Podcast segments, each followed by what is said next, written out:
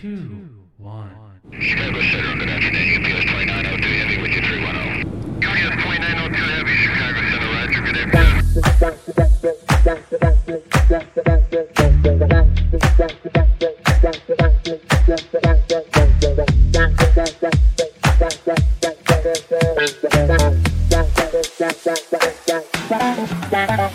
Bienvenue dans Capsule, le supplément court de Déco Café. À intervalles réguliers, nous voyagerons avec une icône du design autour de son histoire. Une présentation en bien moins de temps qu'il en a fallu pour créer ces objets intemporels ou pour devenir ces personnalités exceptionnelles et ainsi aller à l'essentiel. Nous parlerons tour à tour de processus créatifs, de talent, voire même parfois de génie, de fonctionnalité, de qualité, de coût et d'esthétisme. En un mot, de design appliqué et émotionnel. Pour cette première saison, j'avais envie de commencer par partager avec vous des objets qui me plaisent, en vous disant tout ce que je sais à leur sujet. Alors insérez la capsule dans la machine et déco long tout de suite.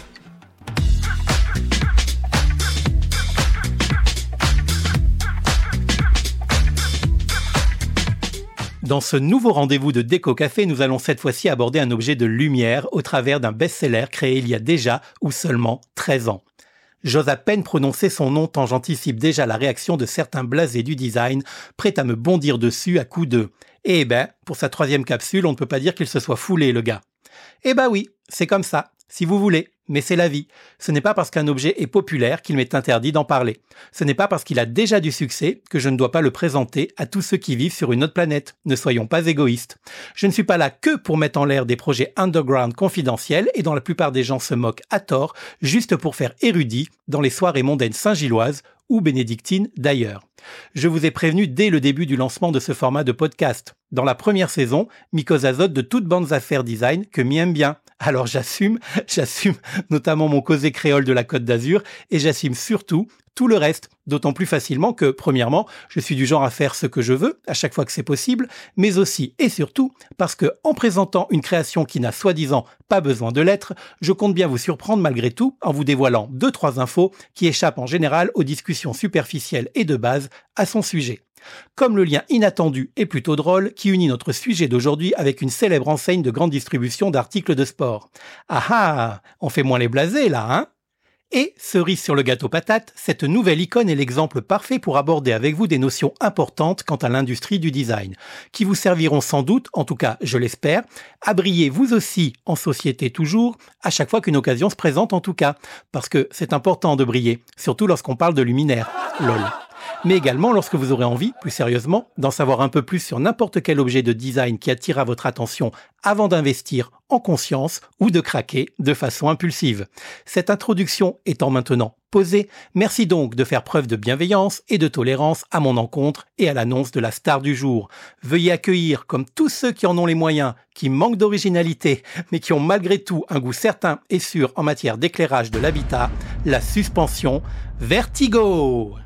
Mais avant de parler en détail de la vertigo, comme il se doit de l'appeler, je me suis dit qu'il serait intéressant que je précise certaines notions de vocabulaire autour du design industriel. Voici donc quatre définitions utiles pour distinguer très simplement ce que sont un créateur, un fabricant, un éditeur et un diffuseur. Ces termes étant souvent utilisés à l'écrit ou à l'oral, un petit lexique rapide ne peut pas faire de mal.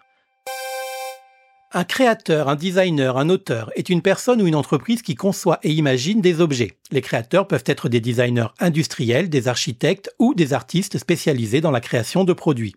Ils sont en général responsables de la conception initiale des objets, en développant des idées, en réalisant des croquis, des modèles ou des prototypes. Leur rôle principal est de donner vie à des concepts et de créer des designs innovants, fonctionnels et esthétiques. Un fabricant, quant à lui, est responsable de la production physique des objets en question. Ils prennent les concepts et les dessins fournis par le créateur, le designer, et les transforment en produits réels à partir de leur cahier des charges. Les fabricants utilisent différentes techniques, des savoir-faire et différents matériaux pour construire les produits, tels que le bois, le métal, le plastique, le verre, la céramique, etc.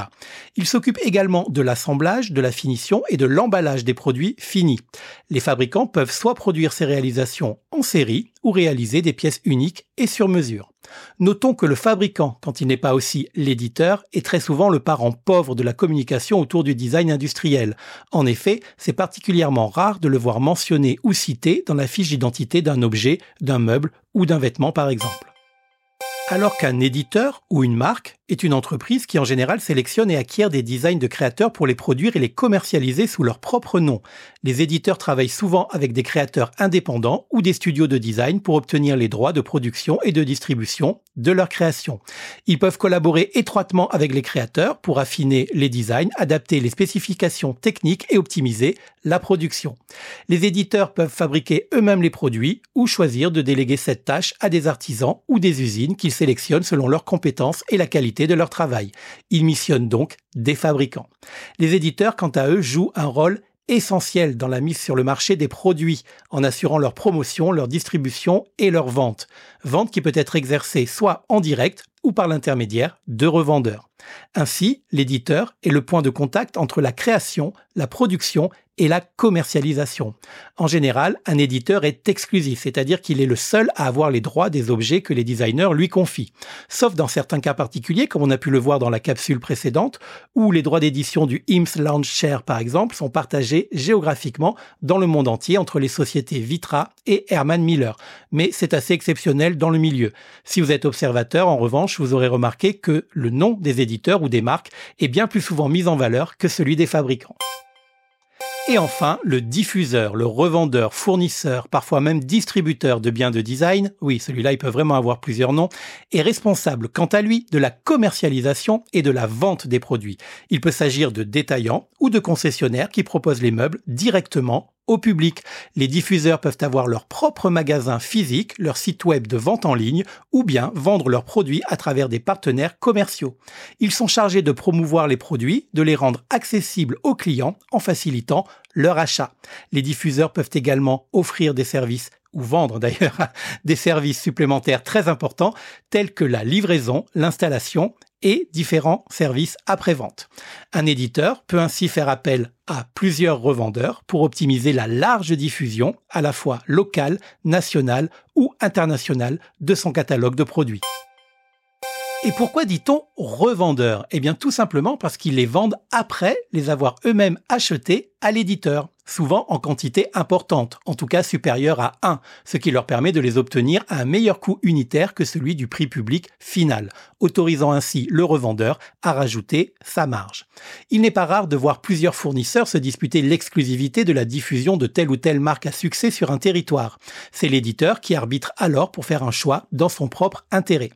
Mais il faut savoir qu'en principe, la vente ou la distribution exclusive d'un produit par telle ou telle enseigne est interdite pour des raisons d'atteinte aux droits de la concurrence.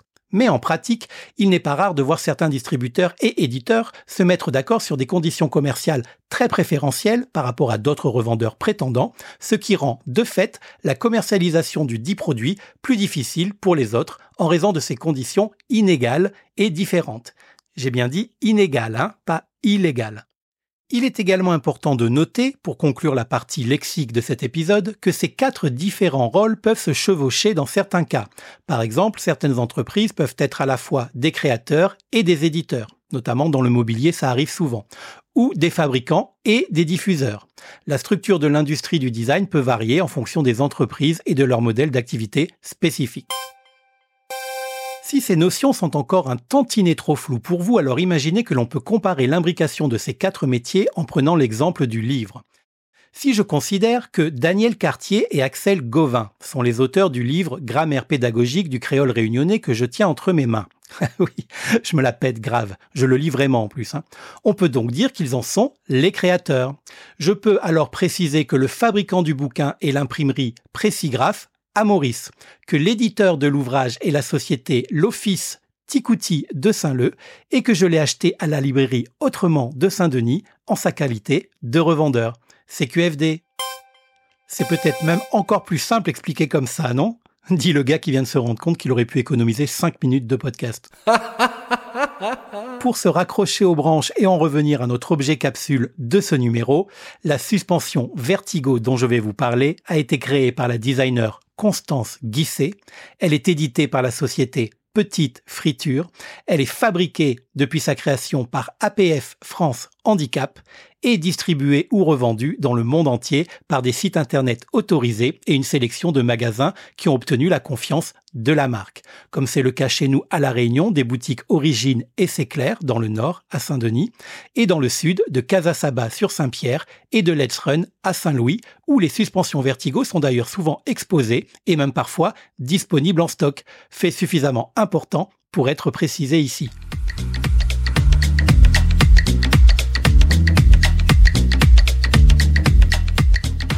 La grande famille des luminaires comprend les lampes de table, les lampes sur pied, les appliques, les incrustées ou intégrées et les suspensions.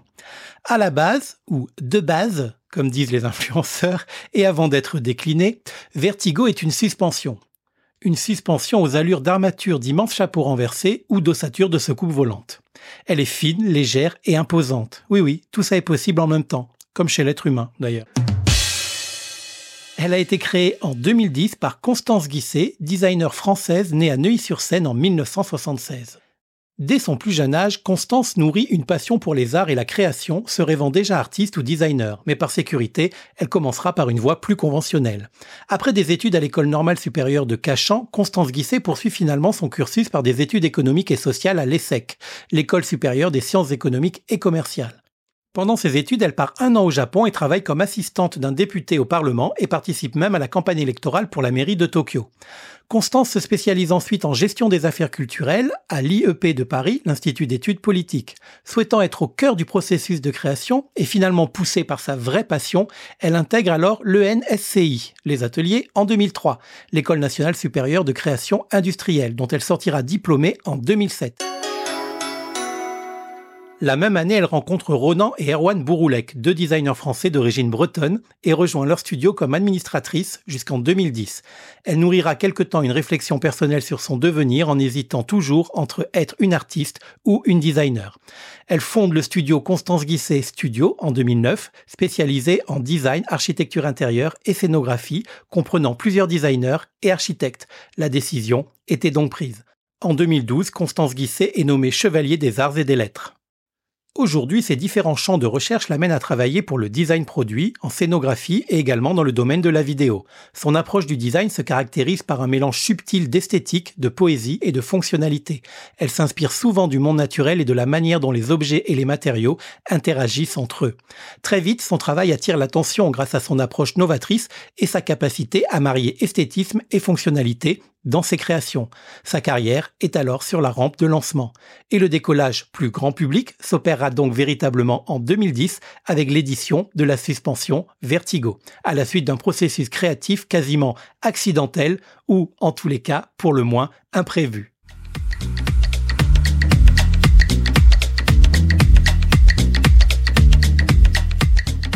Alors qu'elle était en première année à l'école Les Ateliers, Constance devait travailler sur un projet architectural dont le sujet était de fabriquer une cabane à monter soi-même et à laquelle devait être associée une notice de montage. Elle était alors à l'époque en face d'une de ses toutes premières créations. Le travail de conception débute, chemine correctement et arrive le moment où elle doit, pour finaliser son exercice, concevoir le toit de la dite cabane qui devait bien évidemment être en harmonie avec la structure générale de l'édifice qui était constituée d'étagères Ikea tressées entre elles. Elle imagine donc pour la coiffe de sa cabane de relier une ossature d'abat-jour dénudée avec un cerceau extérieur. Elle a donc l'idée de démonter une tente Quechua et d'imaginer un tressage entre l'abat-jour nu et la structure de cette tente de camping bien connue, au montage plus aisé que son rangement.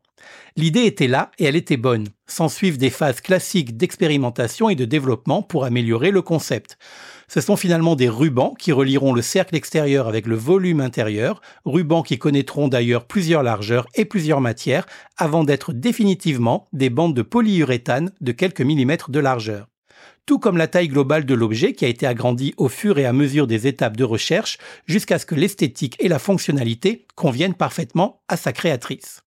À ce stade, notre designer finit par avoir besoin de fixer son toit de cabane pour l'associer au reste de son projet.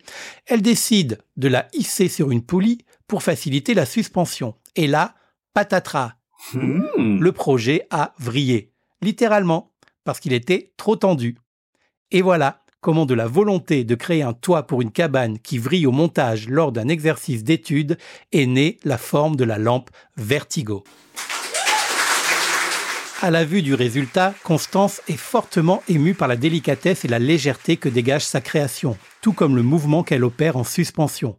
Le mouvement qui, de façon générale, est quelque chose qu'elle affectionnait déjà particulièrement depuis ses débuts et qui finira par être commun à tous les futurs objets qu'elle créera. Notre capsule du jour est donc le fruit d'un accident de parcours né, malgré tout, d'une recherche itérative, ce qui est d'ailleurs et très logiquement souvent le cas en recherche et développement dans le design. C'est donc en 2010 que Vertigo est présenté au monde lors du salon Maison et Objets à Paris, où Constance recevra d'ailleurs le prix du designer de l'année. Dès son lancement, la lampe Vertigo attire l'attention des médias, des designers et du public. Son design intemporel et élégant lui vaut rapidement une reconnaissance internationale. Les magazines de design la plébiscitent, les galeries et les musées la sélectionnent pour des expositions prestigieuses et les commandes affluent de toutes parts. En reconnaissance de son talent et de l'impact, entre autres, de la lampe Vertigo sur le monde du design, Constance Guisset reçoit de nombreuses récompenses prestigieuses au fil des années. Parmi elles, on peut citer le Red Dot Design Award, l'Interior Innovation Award, le Wallpaper Design Award et bien d'autres encore. La lampe Vertigo est également présentée de façon permanente au MoMA de New York. Et vous savez dorénavant, parce que vous n'en êtes pas à votre première écoute d'épisode de ce podcast, que c'est déjà une vraie reconnaissance en soi.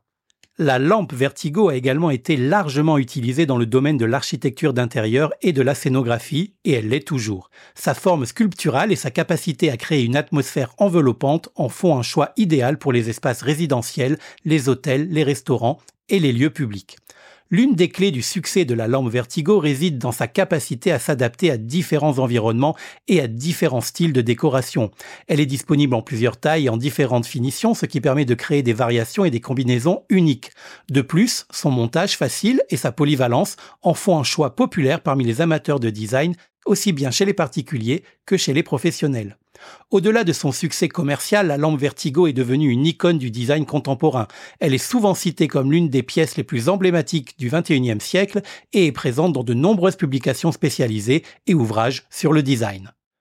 Au fur et à mesure que la popularité de la lampe Vertigo grandit, Constance Guisset élargit sa gamme de créations, allant des meubles aux accessoires de mode. Son approche artistique unique, sa recherche constante de l'équilibre entre l'émotion et la fonctionnalité, ainsi que son souci du détail, sont autant d'éléments qui séduisent un public toujours plus large.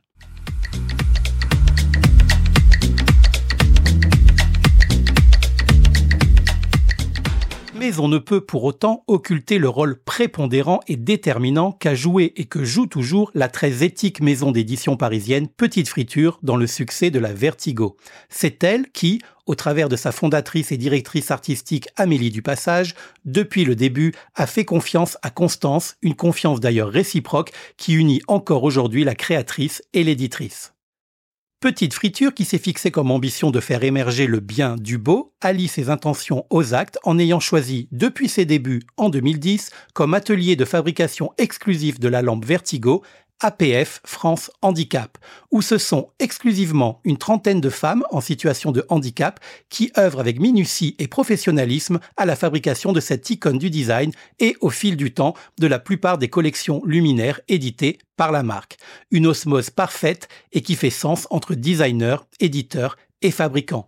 Trois acteurs dont vous maîtrisez à présent parfaitement les rôles. 13 ans plus tard, Vertigo est dorénavant une collection complète de luminaires qui rassemble 30 modèles de plusieurs tailles et coloris différents et même deux générations et fonctions. Explication dans le détail. Vertigo original existe en trois formats. La grande en 2 mètres de diamètre, la moyenne en 1 mètre 40 de diamètre et depuis 2020, la petite en 1 mètre 10 de diamètre. Elle pèse toutes aux alentours de 500 grammes. La grande et la moyenne sont toutes deux proposées en neuf coloris. Noir, blanc, bronze, cuivre, corail, vert, vert émeraude, bleu cobalt et scarabée aux nuances changeantes. La petite n'est pour l'instant proposée qu'en noir ou blanc, mais ça évoluera peut-être. 2020 est également l'année de l'apparition dans le catalogue de l'éditeur de Vertigo Nova, une itération en version LED de sa grande sœur originale qui, elle, éclaire toujours grâce à une ampoule. La fameuse structure centrale créée à partir de l'ossature d'un abat-jour est ici, dans la version Nova, remplacée par un globe aplati en verre soufflé qui apportera une lumière d'une grande douceur et qui devient dimmable, c'est-à-dire variable en intensité, grâce à la technologie LED. Côté suspension, nous avons toujours trois diamètres, 110, 140 et attention non pas 200 mais un peu moins, 190 cm pour la grande cette fois. Et deux finitions, noire ou blanche. Toujours dans les versions Nova, on accueille dorénavant deux nouvelles formes, le lampadaire et l'applique, enfin plutôt la potence pour être fidèle au nom donné par l'éditeur un seul diamètre pour chacune de ces formes, à savoir 1 mètre pour la potence murale et 1 mètre 10 pour le lampadaire, qui propose quant à lui deux hauteurs réglables, donc soit 2 mètres 10 ou 2 mètres 30, et deux profondeurs du coup, soit 2 mètres 30 ou 2 mètres 40. Toujours en noir ou en blanc pour le moment. Ce qui nous fait donc bien 30 déclinaisons en tout et pour tout. Je ne vais pas vous donner le tarif de chacune d'entre elles, on ne s'y retrouverait plus, mais je vous mettrai pour ça le lien de l'éditeur dans les notes de l'épisode. Ce que je peux vous dire en revanche et de façon succincte, c'est que ces tarifs commencent à 695 euros pour la petite suspension originale en diamètre 110 et jusqu'à 2595 euros pour le lampadaire Vertigo Nova. Je vous déconseille de l'acheter dans l'hexagone, hein, en pensant faire une économie, car elle sera de bout de chandelle, comme on dit. En effet, les tarifs pratiqués sur le produit à la Réunion par les quatre revendeurs cités en début de l'épisode sont finalement très proches de ceux de la métropole. Sans compter que bien qu'elle soit assez bien emballée et protégée dans son carton d'origine, cela reste néanmoins un conditionnement fragile dont il convient de réserver le transport à un fournisseur dont c'est le métier. En outre, et ce que je vais vous dire est valable pour la grande majorité de vos achats en dehors de la Réunion, vous n'êtes pas certain de pouvoir bénéficier de l'ensemble des services de garantie et de SAV contrairement à un achat en local. Sur un produit de cette valeur, c'est bien de pouvoir bénéficier des services efficaces et rassurants de la marque relayés par le revendeur. Normalement, tous ces termes vous parlent à présent. Ne me remerciez pas, je suis là pour ça. Enfin si, remerciez-moi si vous y tenez vraiment en vous abonnant et en parlant du podcast autour de vous. En revanche, et comme d'habitude, ce à quoi je ne vous invite évidemment pas, c'est d'acquérir une de ces copies disponibles à foison sur les sites internet ou même chez certaines enseignes pays. Et comme j'ai pu en voir, notamment dans les stories de certaines influenceuses déco hexagonales ou réunionnaises, rémunérées d'ailleurs pour en faire la promotion en plus. On marche sur la tête. Pas de copie, pour toutes les raisons que j'ai partagées avec vous dans l'épisode précédent sur la contrefaçon.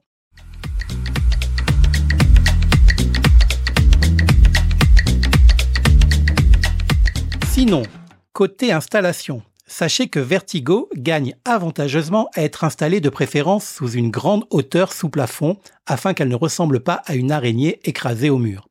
Que le diamètre choisi doit être cohérent avec la surface au sol de votre pièce. Donc on a vu qu'il y a trois diamètres disponibles, il y en a forcément un qui devrait pouvoir correspondre à vos besoins. Le câble d'alimentation d'origine vendu et présent dans le carton de la Vertigo mesure 3 mètres, donc c'est largement suffisant pour l'installer à la hauteur qui vous conviendra. Et surtout, surtout, Surtout, montez-la à l'endroit, comme elle a été conçue, c'est-à-dire que le résultat doit représenter la forme d'un chapeau renversé. C'est clair? Si le chapeau est à l'envers, c'est qu'elle est à l'endroit. Allez, avant de vous quitter, sachez quand même, parce que c'est important, que le travail de Constance Guisset ne se limite pas à la vertigo. Elle a créé et crée encore de nombreux produits et services. Et à tous ceux qui pensent qu'elle a bâti son succès sur un seul et unique modèle qui de surcroît est le fruit d'un accident, je répondrai que nombreux sont les designers qui n'ont pas cette chance et qui même en fin de carrière ne comptent malheureusement même pas un succès à leur palmarès. Et ce n'est pas toujours une simple question de talent. L'histoire de la création et du succès de la lampe Vertigo de Constance Guisset est celle d'une designer qui a su combiner innovation, esthétique et fonctionnalité pour créer une pièce de design emblématique. Grâce à son approche unique et à sa vision artistique, Constance Guisset a réussi à créer une lampe qui a conquis le cœur des amateurs de design du monde entier. La lampe Vertigo continue de briller et de jouer un rôle important dans le paysage du design contemporain. Une lampe que l'on identifie aisément rien qu'à l'évocation de ces simples mots.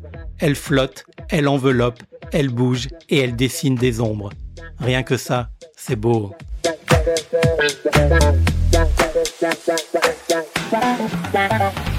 Voilà, je retire cette capsule de déco café de la machine pour aujourd'hui et je la remplacerai très prochainement. Si vous avez aimé l'arôme de cette émission, n'hésitez pas à vous y abonner et à la recycler à l'infini en la partageant autour de vous. Je vous invite également à la noter et à la commenter sur votre plateforme d'écoute préférée. Ça m'aide beaucoup tout en me faisant très plaisir. Je vous donne également rendez-vous dans quelques jours pour un nouvel épisode au format classique de ce podcast.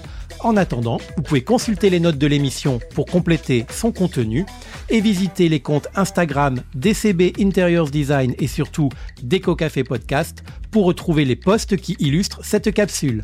Allez, na retrouve à toutes